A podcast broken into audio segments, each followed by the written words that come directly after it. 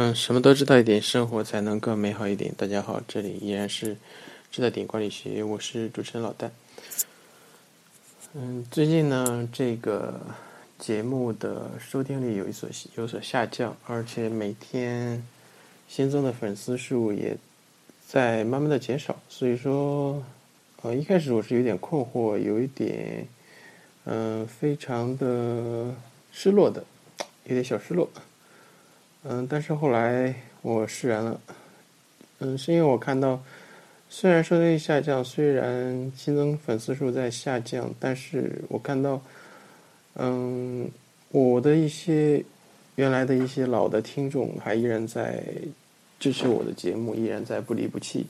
所以说，我的节目就是为这样一批人，为这样一批能够理解我的人存在的。嗯，中国。一直都有一句老话叫做“人生得意知己足矣”。嗯，我已经有了这么多啊喜欢我、支持我的听众，那么我还要奢求什么呢？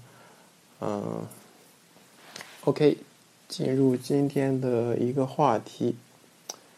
嗯，今天的话题呢是接着上一期来讲的这个“自由、平等、博爱篇”之。平等篇，啊，上期讲到法国大革命，这一期，啊，首先再来听一首我们可能有些听众比较熟悉的歌，叫做《Do You Hear the People Say》。啊，在听这首歌的时候呢，我也同时在讲一下它的背景。啊，当然这首歌最近。可能也是一个非常，也是一个禁忌的歌曲吧，因为，嗯，它它的这首歌来源于嗯《悲惨世界》里面的一个主题曲。当然，《悲惨世界》这个小说肯定是不不会有主题曲了，是后来的一个歌剧的，嗯，是最新的这个电影里面的一个主题曲，嗯。那 Do you hear the people say？你可听见人民？嗯，在人民的呼声。嗯，当你看这个，看一下这个 “Do you hear the people sing” 的这个歌词的时候，你会感到啊，非常的震撼，因为它和实际上和国际歌是同样的有力量。它说到 “Do you hear the people sing”，你能听到人民的歌声吗？“Sing the song of angry men”，人民的怒吼。啊，还有最后说到，The blood of the matrix will water the metal of the France。永远记得，只有烈士的鲜血才能浇灌，呃，法兰西的自由的花朵。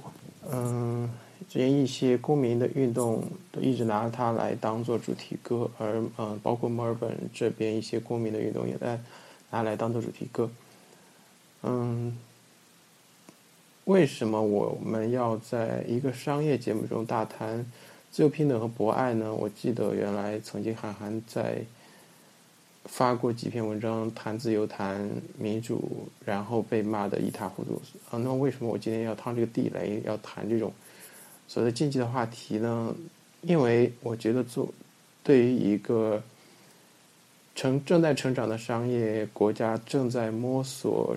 商业规则还在学习中的这么一个国家，你最终以还是要碰触到这样的话题，因为当你的商业、当你的呃经济发展到一定规模之后，啊，你会发现你的经济开始停滞，你你不能再像以前一样单纯的依靠大的投资，单纯的依靠。呃，比如说外商的投资啊、出口啊，或者说，嗯，这样房地产这样一些粗粗放型的增长，来让这个国家的经济发展起来。你更应该注重的是这个国家的自发的一个生长的生命力，自发一个生一个商业生态系统的一个健康性。而这个商业生态系统的健康性，它最根本的一个，嗯。决定性的东西还是在它的原则上。如果你这个商业，它的商业社会它建筑的这个基础本身就不稳固的话，我们可以说你发展的发展的越越好，或者说发展的这个经济规模越大，你越可能会达到一个泡沫，或者说一个崩溃的阶段。就像我们天朝，嗯，天朝上国吧，曾经在原来也曾经达到过。如此的高度，比如说在宋朝、在元朝，我们也曾经达到过经济 GDP 在世界上第一位。然后元朝我们的疆域曾经那么广大，为什么我们后来都衰落，都还是陷入历史的轮回中？人民还是要推翻他这个政府，为什么他的经济发展是不可持续的？是要陷入这么一个轮回？人民还是？要落入这个张养浩，嗯所说的这个“新百姓苦，亡百姓苦”的这个悖论中去，就是因为他没有建筑好一个很好的商业规则。为什么如此多的商业嗯成功的人士，他都非常的关心嗯社会的良性的发展？因为他的商业的发展。它的基础就建立在这个社会良性的发展之上的。比如说，嗯，阿里巴巴的马云，他的成功就是建筑在我们大多数人都有一定的嗯闲钱，有一定的时间，只要有一台电脑或者一一个手机，能够买到他的这个网站上提供东西，或者说有那么一些人可以在他的网站上去自由买卖，否则他。怎么样才能够成就他一个如此大的 IPO 规模，在实际在呃纽交所引起如此大的轰动呢？实际上，马云的成功不是他个人的成功，而是我们整个背后中国商业生态的一个成功。嗯，我们可以看到，那么我那么再说回到今天的这个话题，就是嗯。自由、平等、博爱的这个平等的话题，商业为什么要平等？我们说的平等，不是说实际上平等分为两种，嗯，就是起点的平等和最终的终点的平等。嗯，其实起点的平等比终点的平等更加重要，现在已经成为了一个共识。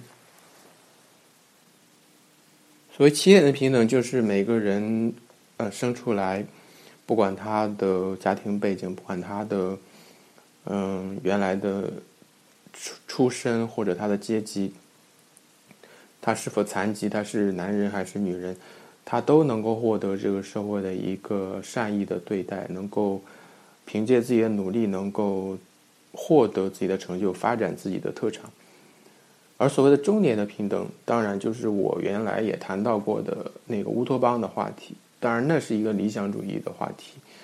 嗯，在近期内是不容易被实现，而且它很容易被歪曲为乌托邦的反面，也就是我们呃，实际上上一期乌托邦话题没有谈到的，叫做恶托邦。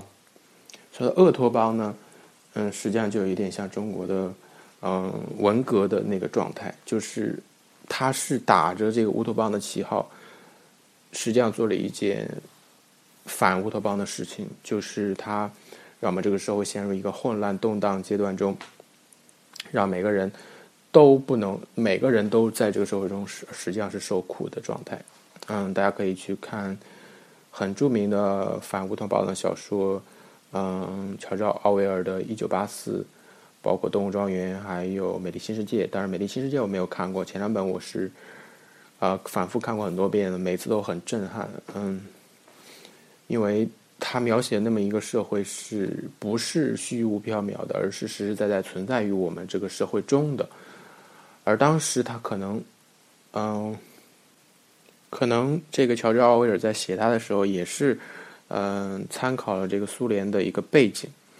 嗯，然后写作的这个作品，实际上这个状态是每个人在其中都会受到损害的。所以说，终点的公平在现阶段来说是不容易被实现的。所以说，我们强调的是一个起点的公平。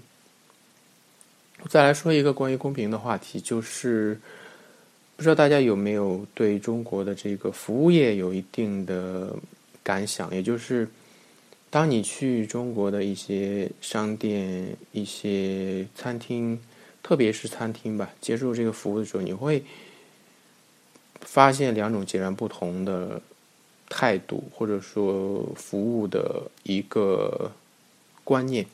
呃，第一种观念呢，就是实际上是中国非常传统的这个从古代传承下来的这个服务业的观念，就是服务员他本身是把自己置身于一个低人一等的状态，而就是比如说呃很很经典的中国的传统饭馆里的店小二的形象，他上来对你是满脸陪笑的，他对你是有有有求必应的，你要什么他都会去给你准备的，嗯。不好意思。第二呢是中国的，就是如果你去到一些中国的一些类似于国企的那种机构，你会感受到的服务是一个国企式的，嗯，冷漠的、冷若冰霜的那种服务，就是他对你爱答不理的，非常粗暴的服务。嗯，比如说你跟他要一个，嗯，要一个表格，他很生硬的给你扔过来。然后不会去引导你怎么样，然后中国这两种状态其实是都不是所谓的平等，一种是他高嗯他把自己摆低，他比如说像一些嗯这个按摩店，他会提供一些所谓的贵式服务，他会把自己摆低，把自己的身身段降低到这个仆人的身段上。然后这种这种服务，它显然是它不会让我们大多数人舒服的，因为我们很显然，我们不是想要要求一个这样的服务。这种服务对我们来说，实际上是一种侮辱。我们不想要去做这别人的主人，我们不想要体验这样的服务。我们真正想要的是真正公平的平等对待，就是你作为一个人来说，你用真诚的态度去。真诚的为你服务，首先必须是平等的，而不是你把它放到一个低的态度上。而当然，第二种那种国企式的，他把自己摆高，作为一个主人，作为一个大爷的那种服务态度，也是非常的令人不爽的。嗯，我在这边澳洲这边看到的他们一些服务服务店，嗯，他们一些那个餐馆的服务就非常的令人舒服，可以说非舒服这两个词是。呃，非常的恰当。你会看到他们的服务员都打穿的那个制服非常的漂亮，然后走来走去，它本身就是一道亮丽的风景线。而他和你的对话呢，也是非常的平平等，他自身是有尊严的，你会感觉他是有尊严的。而你，你在这种服务中也是会感觉是有尊严。你是感你是感觉你去到了一个人的家里，然后这个主人在热情的招呼你，在问你想吃什么，然后向你推荐。这个店的菜式有什么？然后会会给你提供一杯水，然后他就去做别的事情。如果你呃有事情要要让他做的话，然后他也微笑着走过来，然后啊问你需要什么帮助。就是他把自己放在一个和你很真诚的对话的一个平等的状态上，让你感觉到很舒服。他不会打扰你，他不会像海底捞的服务一样打扰你。有一次我去海底捞，他我在吃饭的时候。我自己想倒一杯水，那个人立马冲过来说：“啊，不要，啊，让我倒，让我倒，啊，不要烫到手怎么样？”我就感觉很不舒服，因为我自己是有手有脚的，为什么我自己不能倒？嗯，就是他把把自己摆，还是把自己摆心态放低，他没有放平，他没有说你自己力所能及的事，你想你应该自己做的，你自己去做，而你实在做不了的，你才可以去请求别人帮助。这个时候，服务员的。用处在这里，而不是说你自己有手有脚，你不去倒水，不去，呃，不去夹菜，你让他来给你做。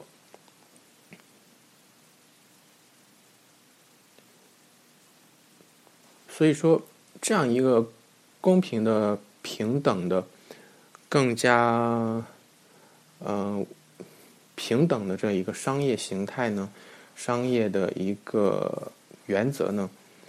不仅是有利于这个做生做生意的这些人，或者说做企业的这些人，也非常有非常有利于我们这些用户、这些顾客的一个体验。